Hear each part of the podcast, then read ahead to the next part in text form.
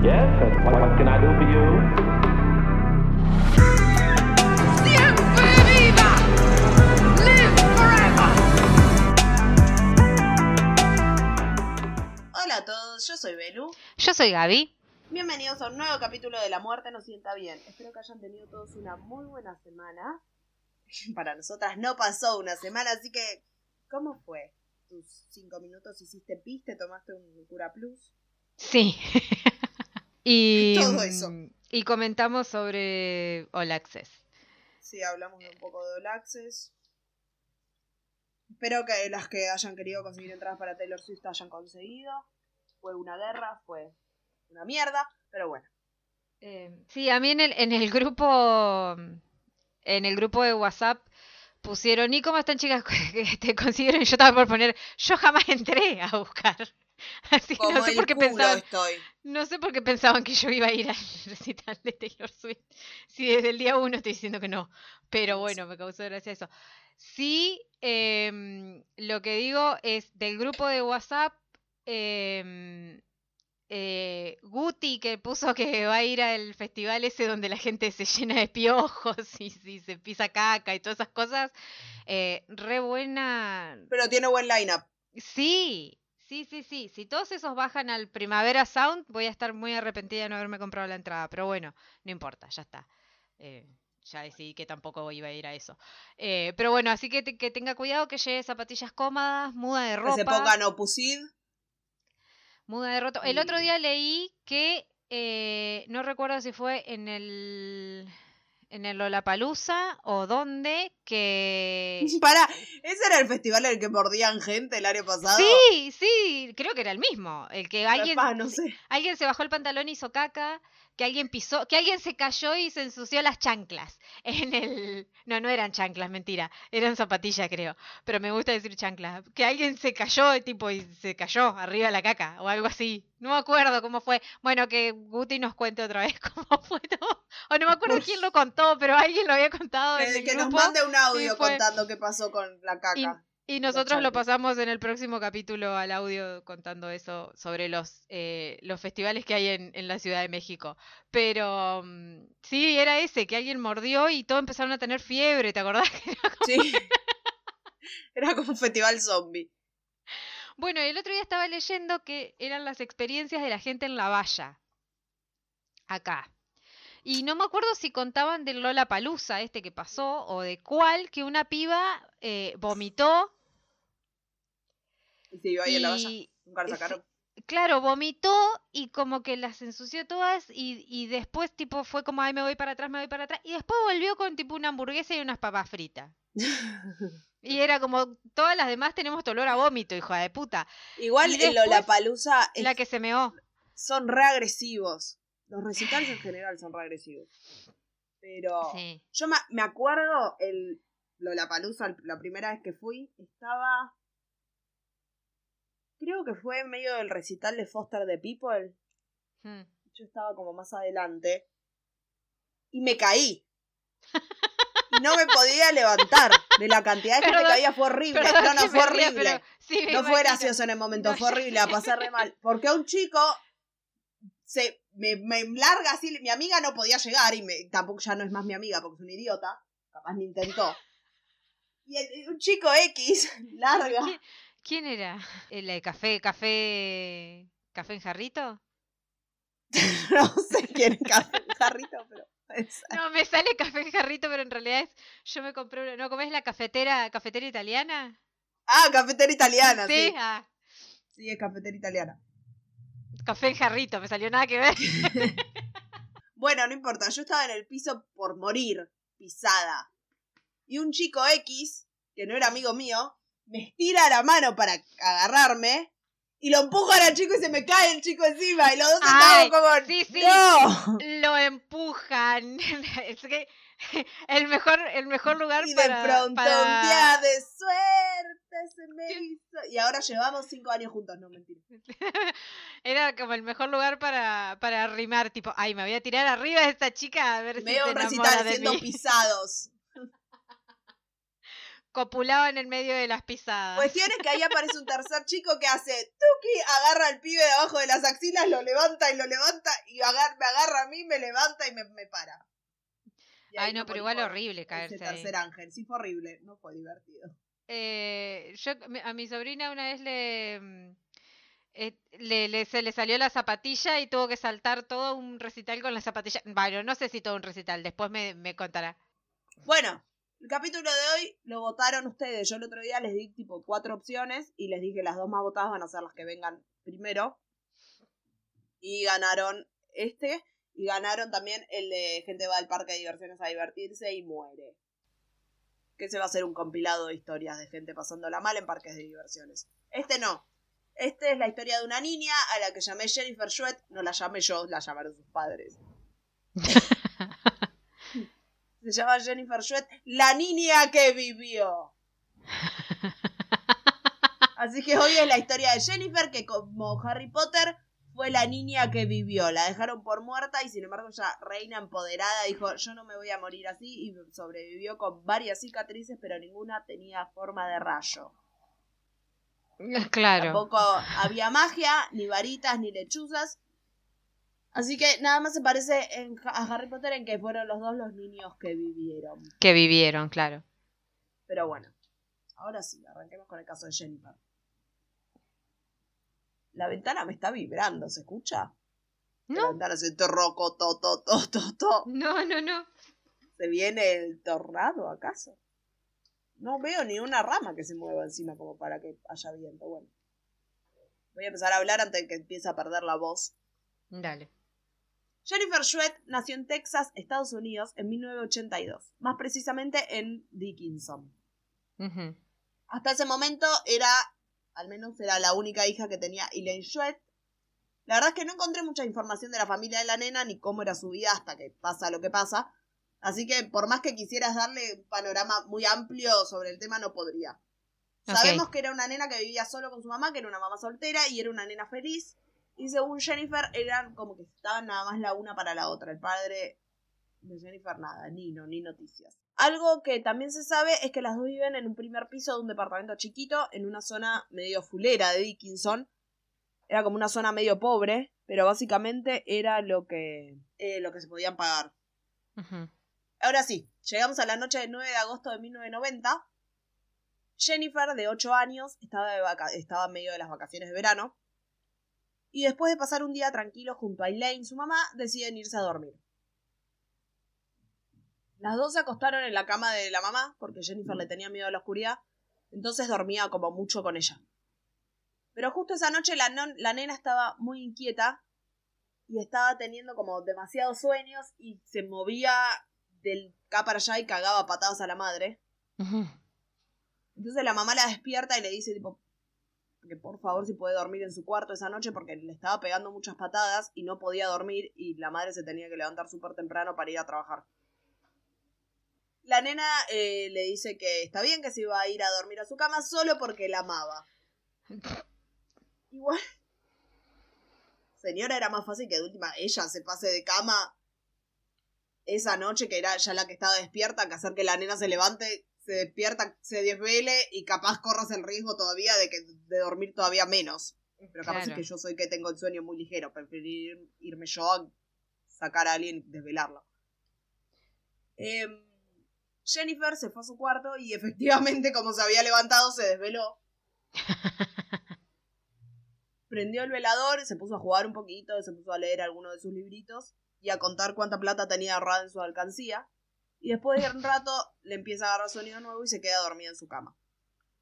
Como les dije, era verano y hacía tanto calor que los aires acondicionados del complejo no daban abasto.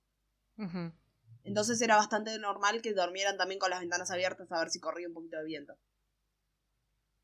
Aprovechando esto, un hombre extraño que venía desde la calle, no sé si trepó o, los, o el departamento ya estaba como a- al piso o tenía las escaleras esas de incendios. Porque no como que cuando buscaba fotos del edificio encontraba siempre edificios distintos, entonces no encontré uno que me Mm. dijera era acá. Pero bueno, cuestión es que el hombre llega al primer piso, abre un poco más la ventana del cuarto de la nena, se mete al cuarto, agarra a la nena y se vuelve a salir por la ventana. ¿O la secuestra? La secuestra, se la lleva. Después de acostarse a dormir, lo siguiente que Jennifer recuerda es que se despierta en los brazos de este tipo mientras la Ujú. estaba metiendo en el auto. Y como de esperarse, la nena se asustó y empieza a, gritar y a intentar liberarse. Y el hombre este arranca el auto y mientras la llevaba hacia las afueras de la ciudad le decía tipo, calmate, calmate, calmate, para que nadie lo- los escuchara. Y le dice tipo, quédate tranquila, no pasa nada. Me la llevé por tu bien, te, te llevé por tu bien. Yo soy un policía encubierto, no soy alguien que te está robando. Spoiler era alguien que literalmente la estaba robando. Es como pasó algo en tu casa, necesitábamos sacarte de ahí, yo soy un policía, va a estar todo bien, bla, bla. Primero va hasta el estacionamiento de la escuela primaria a donde la nena asistía. Y este hombre, que vamos a aclarar, no usaba máscara ni nada que ocultara su identidad, frena el auto y le dice a la nena, mira por la ventana, ¿ves la luna? Cuando cambie de color tu mamá te va a venir a buscar. Y se quedan ahí parados unos minutos y de repente el tipo le dice, bueno, parece que no va a venir. Y vuelve a arrancar el auto para seguir con el viaje. Ok. Se alejaron un poco de la ciudad y la llevó a una zona boscosa, donde para el auto nuevamente, le pone un cuchillo en el cuello, mientras le decía tipo, te estoy asustando, nenita, Ay. Y después procede a ahorcarla con sus manos hasta que la nena se desvanece. Ay, qué horror, pobre nena. Sí, es horrible. A partir de acá los recuerdos de Jennifer empiezan a ser un poco más borrosos, porque ella se desmaya, pero esto no para, o sea, no lo frena al hombre en lo más mínimo, al contrario, seguro que hasta se sentía aliviado porque era un problema menos si tenía a la nena desmayada. La realidad es que el secuestrador abusa sexualmente de la nena, de Jennifer, Ujú. Y después de esto agarra el cuchillo con el que antes la había amenazado y le corta la garganta de oreja a oreja. Y la empieza a arrastrar para dejarla tirada por el campo. el que habían parado. Mientras la arrastraba, Jennifer iba como entre recuperando y perdiendo el conocimiento Ay, no, no. y no entendía nada de lo que estaba pasando.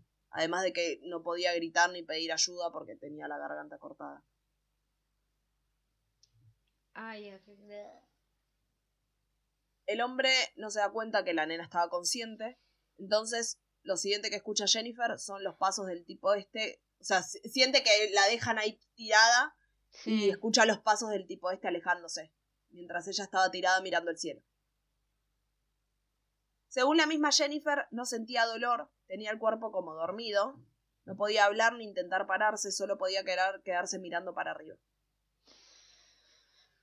Mm, A la mañana siguiente, muy temprano, Elaine, la mamá de la nena, se levanta y al ir a despertar a su hija se da cuenta que no estaba. La empieza a buscar por toda la casa y no estaba. Cuando vuelve al cuarto nota que la ventana estaba abierta de par en par y ahí se dio cuenta como alguien se la llevó. Alguien entró y Claro. se la llevó. Inmediatamente llama a la policía, que al ser de un lugar chiquito tampoco tenían como demasiados recursos para algo así porque como que en caso de este estilo lo superaba. claro. Igual de todas formas pidieron ayuda a los departamentos de policía de las ciudades limítrofes y todos se pusieron a buscar a la nena. Mientras tanto, Jennifer estaba en el mismo lugar en el que este enfermo la había dejado tirada. No se sabe cuánto tiempo estuvo ahí tirada, se cree que más o menos fueron unas 14 horas en las que ella se fue desmayando y recuperando la conciencia. Ay, no, pobre pi. Justo la había dejado, la habían dejado tirada al lado de un hormiguero. Y nada, las hormigas la empezaron a picar, tenía picaduras de hormiga por todo el cuerpo, pero esto como que la ayudó a, a mantenerse despierta el dolor que estaba sintiendo. Ay, no, qué, ay, qué horror. Igual, qué feo, porque no sé. Ah, Jennifer recuerda que escuchó un perro ladrar. Era un día feo, medio lluvioso, pero igual había nenes jugando en este campo. Y fueron estos nenes los que la encontraron y llamaron a la policía, pero no se acercaron a ella porque pensaron que estaba muerta. Ah, Rápidamente las autoridades llegan y se dan cuenta que la nena no está muerta, que está viva. sí. Jennifer cuenta que se acuerda cu- cómo la llevaron al hospital en helicóptero y que mientras uno de los policías le decía tipo por favor resistí que estás viva, vas a- vas a estar bien, bla bla bla. Sí. Los médicos lograron salvarla, aunque su estado seguía siendo crítico y la recuperación era muy difícil. La herida que más les preocupaba obviamente era la de la garganta, ya que tenía también la tráquea perforada. Pero por suerte, eh, a pesar de que le- la cortó de punta a punta, no le cortó Sí. ninguna arteria. Mm. Eh, mientras estaba internada, Jennifer prácticamente no podía moverse, estaba intubada. Eh, entonces le complicaba un montón poder comunicarse. Igual esto, hay algo que caracteriza a esta pequeña gran gigante como la enana Noelia. Y es que era una nena súper fuerte. No hubo tubo que le impidiera poder ayudar a la investigación. Ok. Pequeña gran gigante. Como la enana Noelia. Yo a mi perra Rufina le digo todo el tiempo dónde está mi pequeña gran gigante. Porque Rufina pesa 4 kilos. ¿A quién le, ¿Por mano. qué le decían pequeña gran gigante? ¿Quién le decía pequeña gran gigante? Tenía un. ¿No había una obra de teatro que se llamaba La Pequeña Gran Gigante? Ay, Y no era era. Estoy con la voz medio rara, les pido disculpas. O la siento yo medio rara. Pero bueno. Volviendo a Jennifer, la segunda pequeña gran gigante. Los médicos logran operarla y sale todo bien. Y en teoría ya no estaba más en peligro su vida. Y es acá en este momento que la policía quiere ir a hablar con ella Ujú. hacerle unas preguntas, pero como les dije era muy difícil para ella comunicarse porque no podía hablar y lo que pasaba también es que no confiaba en nadie, especialmente en la policía y en los hombres. Claro, recordemos que cuando se la estaban llevando de la casa el chabón le decía yo soy un policía sí, y los hombres por motivos obvios. claro, obvio. Era tal su desconfianza que cuando le iba a ver algún doctor o algún enfermero, ella los pateaba cuando se le intentaban acercar Mm, y no dejaba que nadie se acerque ni que le hablen ni nada. Los detectives, entendiéndola y con mucha paciencia, como que fueron trabajando en la nena para que se dé cuenta que ya estaba segura y que en ellos podía confiar. ok, Eventualmente la nena accede a hablarles y a contarles todo lo que se acordaba y lo hizo mediante notas en un papel, fue escribiendo todo Mm. lo que se iba acordando. Todos quedaron sorprendidos de la cantidad de detalles que la nena fue capaz de darle. Les escribió todo lo que había pasado esa noche y dio datos claves para la investigación, como por ejemplo que el secuestrador le había dicho que se llamaba Dennis sí. y les dio detalles de la apariencia de este tipo y del coche en el que se la había llevado. Claro, porque encima el tipo no tenía ni la cara tapada, nada. Pero porque el tipo para mí pensó, ya está, la voy a matar y la voy a dejar Claro, sí, sí, sí, No sí. importa si me ve la cara, si ve el auto, si ve todo. Esa misma semana, la policía encontró ropa tirada más o menos a 100 metros de donde encontraron a Jennifer. Creían que era ropa que pertenecía a la nena y al secuestrador. Jennifer lo único que quería era atrapar a este tipo para que no pudiera lastimar a nadie más, porque ella decía mediante sus escritos que mientras se recuperaba en el hospital, eh, como que eso era lo que pensaba, que él podía ir y hacerle lo mismo a otra persona. Claro. Ya vi- ¿Cuánto- Jennifer vivía, ¿qué? ¿Cuántos años tenía la nena? Eh, para, ya te digo. Era, era re chiquita. ¿Qué tendría? Siete, ocho, ponele. Ok. Para, ahí te digo, ¿eh? Ocho. Ocho. Ah. No, porque pe- pensaba por el tema de los detalles y todas esas cosas que, que pueda No, comunicar. una sobre genia. todo que hablar, sí. La nena vivía aterrorizada de que nunca lo atraparan o que apareciera el tipo, se, se les apareciera en el hospital y la buscara de nuevo. Claro. Acá la policía llama a Louis Gibson, un artista local, para que los ayudara a hacer un identikit y poder hacer que la cara del secuestrador comience a circular por la zona. Y de a poco fueron armando el retrato. Se hizo muy difícil porque la nena todavía, Jennifer no podía hablar y capaz podía hacer algún ruido, pero no se podía expresar como quería, entonces como que la frustraba mucho. Pero bueno, igual con paciencia y gracias a que Luis tenía distintos recursos para armar el identikit, como por ejemplo un libro con diferentes rasgos faciales, Ah, eh, pudieron armar un retrato. Lamentablemente no fue demasiada ayuda en ese momento, pero sí. después voy a subir la foto de la comparación del tipo con el identikit. Y son iguales. Está No. re bien hecho el identikit ese. Porque está súper exacto. Claro, o Más sea, si, los- ahí, si- claro, ahí es más la, o sea, la data que pudo haber dado la piba, que seguramente habrá dado bastantes detalles, y además lo bien que, que el chabón. Porque Eso lo, está lo ves y están exactos. Y más si lo pensás que lo hicieron con una nena que no se podía comunicar Eso, perfectamente. Pero debe haber dado como datos claves para que Sí. eso... eh, Están las notas también, voy a subir las fotos en, en Instagram de algunas de las notas de la nena escribi- Ah. que había escrito. Igualmente el tiempo empezó a pasar y la investigación avanzaba muy lentamente por no decir que por no decir no avanzaba. claro. Por bastante tiempo el caso no se movió, quedó frío sin que nadie pudiera ayudarlos a seguir adelante. Lo bueno es que de cualquier manera Jennifer pudo encontrar la forma de seguir con su vida en este tiempo. Y la que en este momento era una niña, después creció, terminó el colegio, fue a la universidad, terminó la universidad, se casó. Pero nunca se olvidó de lo que le pasó ni dejó de, de- ni dejó de luchar por encontrar a este tipo y de pedir justicia. Crecer en el complejo de departamentos de donde la secuestraron fue muy difícil porque no se podían mudar tampoco, porque no tenían plata para hacerlo. Y además todos los vecinos tenían miedo también que volviera este tipo y se llevara otro nene. Claro. O sea, no había seguridad, no había nada, era un lugar como una zona bastante fea y no todos tenían la capacidad para poder agarrar y mudarse. No, aparte que el chabón vuelva a, a buscarla también a ella. O sea, el miedo Claro. que debe haber tenido es horrible, pobre. El tiempo pasa y llegamos al año 2008, 18 años después del brutal ataque a Jennifer. Y el detective Tim Cromie llega al departamento de policía de Dickinson para trabajar ahí. Empieza a revisar expedientes de casos viejos, sobre todo los que no estaban resueltos, y al ver el caso de Jennifer decide eh, reactivarlo. La razón principal por la que el equipo eligió este caso fue porque ella todavía estaba viva. En los casos de secuestro de niños es raro que el niño sea recuperado con vida. Con Claro. frecuencia recuperas un cuerpo, la mayoría de las veces a veces ni siquiera lo encontrás. Después de tanto tiempo era difícil, pero tenían una cosa a favor, que en 18 años la tecnología con la que trabajaban había avanzado muchísimo en comparación a lo que era cuando fue el ataque a Jennifer. Cromie agarra eh, las prendas que habían encontrado en el descampado de la semana del ataque y las manda a analizar para comparar las muestras con alguna base de datos criminal.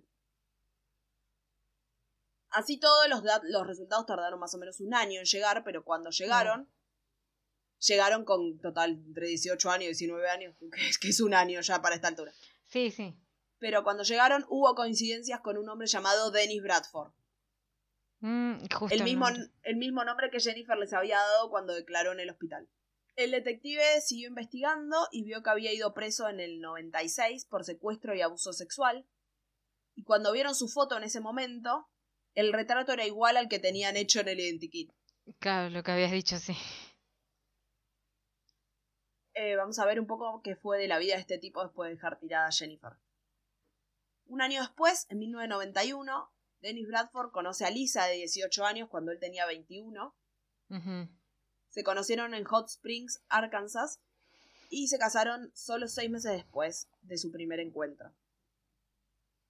Juntos tuvieron un hijo y una hija, pero su matrimonio no iba a durar porque Dennis era alcohólico y esto iba a ser lo que le iba a costar su familia.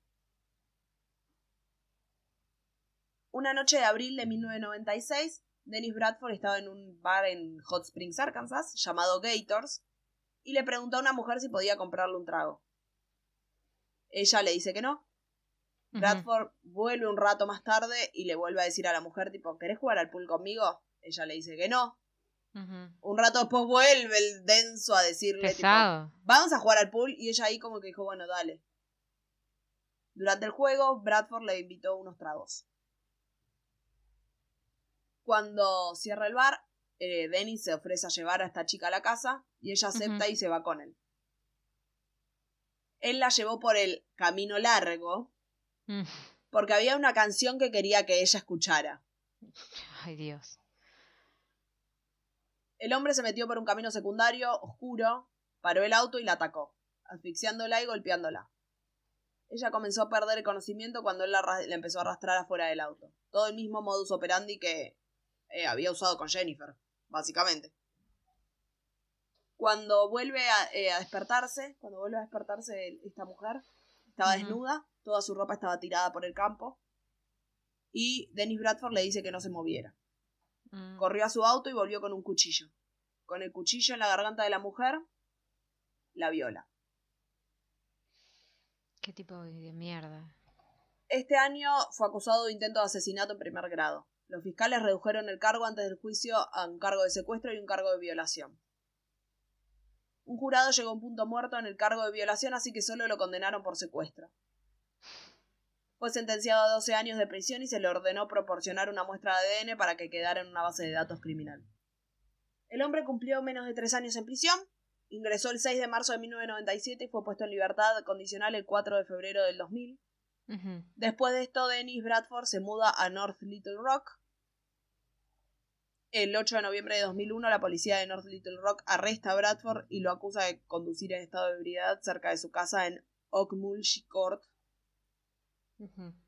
En 2004, en el condado de Pulaski, Dennis Bradford se casa con Elizabeth Weber y se establecen en North Little Rock. Y con ella, eh, nada, Weber, esta mujer tenía tres hijos adultos ya. No tuvieron hijos en común. El 10 de septiembre de 2009, Bradford y una mujer de 19 años fueron encontrados solos en un auto en una calle sin salida llamada Calm Lane por un ayudante del alguacil del condado de Pulaski. Esta es un área conocida para la prostitución, dijo el teniente Cody Burke. Dennis Bradford le dijo a la policía que lo, que lo encontró que había conocido a la mujer en una gasol- gasolinera, una estación de servicio para los que son de nuestros pagos, y que habían arreglado que él le iba a pagar 20 dólares a cambio de sexo oral.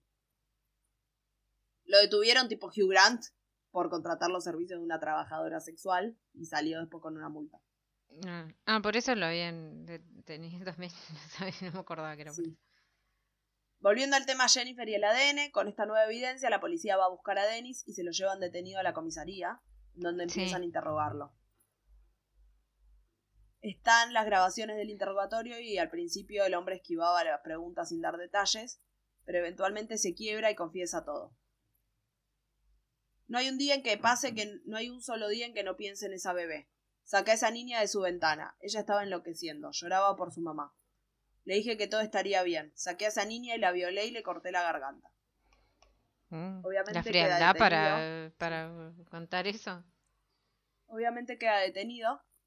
Y cuando le informan a Jennifer que por fin lo tenían, ella como que dice que sintió un gran alivio después de tantos años porque iba a tener sí. justicia.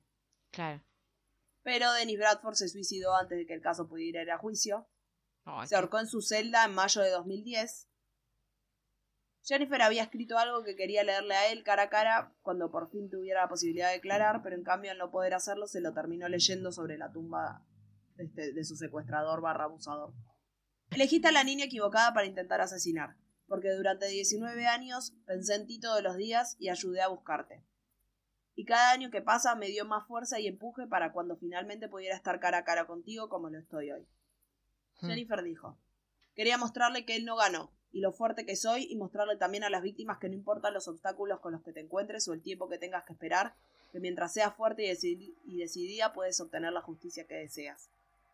Sí, sí, porque ella tuvo que esperar 10 18 años. Igual que entera que estaba, ¿no? Sí, re. Para todo lo que le pasó, pobre.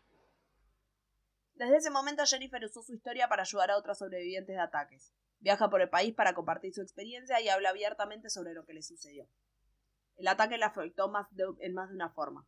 Tuvo muchos problemas para concebir naturalmente a sus hijos, Mm. pero un médico de Texas le donó sus servicios para poder hacer un tratamiento in vitro en dos ocasiones. Ay, mira que qué copado el médico. Sí. Hoy en día Jennifer está casada con Jonathan Martínez desde mayo del 2014 y viven juntos en Lake City y tienen dos hijos juntos. Y nada, esta es una de las pocas ocasiones en las que podemos terminar un capítulo bien porque tiene un final feliz y los malos están muertos y los buenos están vivos y tienen tipo una buena vida. Sí. Así que, colorín Igual- colorado, este cuento se ha terminado.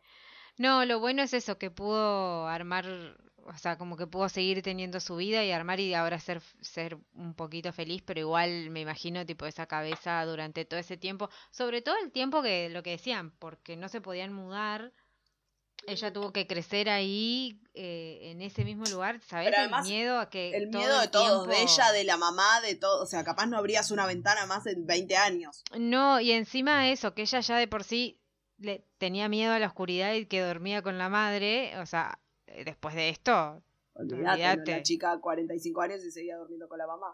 Pobre, no, pero bueno, lo bueno es eso, encima también las secuelas que te deja, el, el, el- el abuso y todo eso, que no, que por ejemplo ella quiera ser mamá y no pueda, Sí. porque este chabón o sea, la, la- la lastimó tanto. Y, pero eso, eso, eso me gustó, lo de que el médico le, Pero lo le pudo eso hacerlo para poder hacerlo, sí, qué bueno. Bueno, Así sí, es una de las la pocas veces que... Sí, que terminamos que con terminan feliz- bien. final feliz. Mi próximo capítulo no tiene final feliz porque Bueno, son gente que se muere. Mucha gente. pero bueno, sí, así que... Pero bueno, este, bueno, vamos a celebrar que sí que hubo un final feliz. La cagada es que no, que tipo no se lo pudo juzgar y que ella no le pudo decir todo eso a la cara. Tal Sí, vez pero ahí... a su vez es como que saber que el tipo está muerto te debe dar una También. tranquilidad extra. Que no te la da que esté preso. Porque ya estuvo preso y salió a los tres años Sí, cuando sí, lo habían sí. condenado a 12. Claro, pero bueno, me- mejor entonces. Bien por ella y que se pudo recuperar. Bien por el mundo, que hay un hijo de puta menos. y con esto bueno. nos retiramos. Un capítulo corto. Saben ahora la historia de Jennifer, saben nuestros pensamientos de All Access, aprendieron muchas cosas en nada, 40 minutos, 30 y pico de minutos. Sí, sí, es eh, mucha información. Que Mucha tener. información en poco tiempo. Y ahora sí, nos vamos. Y si Sí. Dios quiere, nos encontramos la semana que viene. A la misma batihora, por el mismo baticanal. Nuestro plan es que nos encontremos la semana que viene. No es enfermarme de nuevo. Así que recen. Reza, Malena, reza. Y si no, bueno, eh, nos esperan hasta que se pueda. si no, ban banquen. Somos dos personas de salud débil. Pero bueno, algo que no dijimos el capítulo anterior era que, que también nos podían encontrar en que Instagram. tenemos un Instagram, sí. Que es Igual ya a esta altura ya sabrán. bien. Sí, sí, sí. Y si quieren ser parte del grupo de, de WhatsApp, nos mandan un mensaje y les mandamos el link. Sí, señor. Y ahora sí. Nos vamos, nos volvemos a encontrar la semana que viene a la misma hora por el mismo Vaticanal. Mientras tanto, nos pueden encontrar en todas las plataformas en las que se escuchan podcast. Estamos en Spotify, estamos en Google Podcast, Apple Podcast. En cualquier lado que se escuche un podcast, ahí estamos menos en YouTube. En YouTube no vamos a estar más. Y ahora, que había quedado re dolida, ella dice. Y, y ahora, yo me voy, chicos. Nos vamos. de pizza. Bueno, muy bien. Ustedes hagan lo que quieran. Vayan Bueno. a disfrutar del fin de semana. O no. ¿O no? vayan a dormir la siesta. quieran. Chao, Yo me voy a, yo me voy a ver una película y debatir una película en un lugar cine, debate y vino se llama. Ok, me parece bien. ¿Qué película vas a ver? Whiplash. ah, bueno. Yo me voy a ver. Hablando de películas, vi Tini Tina ayer. ¡Ah! es la Es- falopa más grande del mundo. Es malísima, ¿la viste? Sí. Es malísima, la vi porque me, la había recomendado varias gente en TikTok, me había parecido. Claro, no, a mí me, Y fue como, me ¿qué son? Yo estos risa. niños no me los hubiera llevado a mi casa ya de entrada porque esas caras que tienen esos niños. No, no, no, no, no, no. Aparte se llamaban la- Tini Tina. La vi con mi Eh. mamá y mi mamá estaba todo el tipo, devolvelos, yo ya los hubiera devuelto. Si el perro no los quiere, yo ya los devuelvo. Así. No lo que le hacen al perro. Adelante, esa parte no la vi. No, no, igual no, igual está bueno eso, pues no muestran, muestran después, o sea, sí cuando ella se le tira no encima. no. Pero pero lo, lo bueno es que no muestran cómo hacen eso. Supongo que porque eran nenes los que estaban haciendo eso. Pero mm, a mí lo que me da, a mí me dio mucha risa la película. eh, sobre todo, la, primero las voces de los nenes, las caras de los nenes. Y, y- y la musiquita que ponían. Ese, ¿qué, qué era que decían? Ay, ¿cómo era la música? La que de tenían un no sé qué chino. La del plato Sí, chino. Este chino, chino, no sé qué, sí, ay, sí, por Dios. Y, y después es como, bueno, voy a spoilear, pero no, no, no spoileo entonces. No, porque es relativamente nueva. Sí, después ahora cuando cortemos te cuento qué es lo que dije, Dale. como bueno, dale. se van a quedar, se van a quedar con la intriga, chicos. Así que vayan a ver la película. Adiós, vayan a ver Tinitina o no, porque la O verdad no. es que yo no la recomendaría lo más mínimo. Pero bueno, adiós. Adiós. Yes, and what, what can I do for you?